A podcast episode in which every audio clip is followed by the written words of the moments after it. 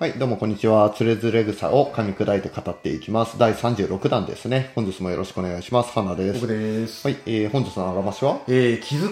気遣い。なんかありそうでなかったような話ですね。じゃあ吉田健康さんが気遣いについてどうやって語ったのか、お聞かせ願えますか？はい。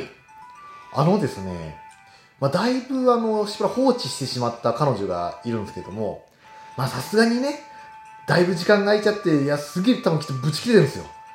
ああ、やっていきづれえなって思ってる時に、その彼女から、ちょっと最近忙しいから誰か一人お手伝いさんに起こしてくれませんかって言ってくれる？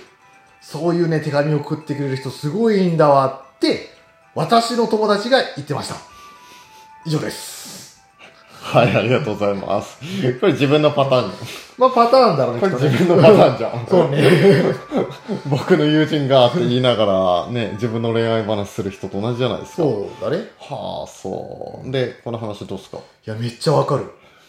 あの、吉田氏の、あ、よし、え吉田氏のお友達のね、うん気持ちがめっちゃわかる。いや、うん。吉田氏って言ってるじゃん。いや、やっぱ吉田氏でしょ。いや、それは、ねねえまあ男女に問わずですけども、うんなんで他人頼ってるんだろうって感じじゃないですか？うん。いや、でもね、怒ってると思うと怖くていけないのよ。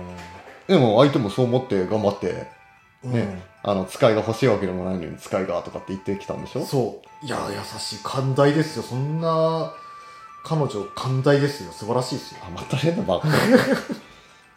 と、思いますね。はいあの、吉田氏のとお友達がね、うんお友達ね、はいうん、お友達ね、えーこれ締めるのか。うん。まあ、あれですよね。あの女の人の側の気持ちに立った時には、まあ、やっぱり、ね、ああ、吉田氏こう怒ってんじゃないかなとかって思ったんでしょうけども、まあでも踏み出したら、ね、うん。結果吉田氏満足みたいなうん。感じですね。ねはい。ということで、何事もやらずの後悔よりやっての後悔、あるいは反省の方っていうことですようね。ん。うん。てか、やったことに対して後悔することってあんまないもんね。あ、確かにね。う。うんん。ということでやっていきましょはい。う。うん。以上？以上かな？はい。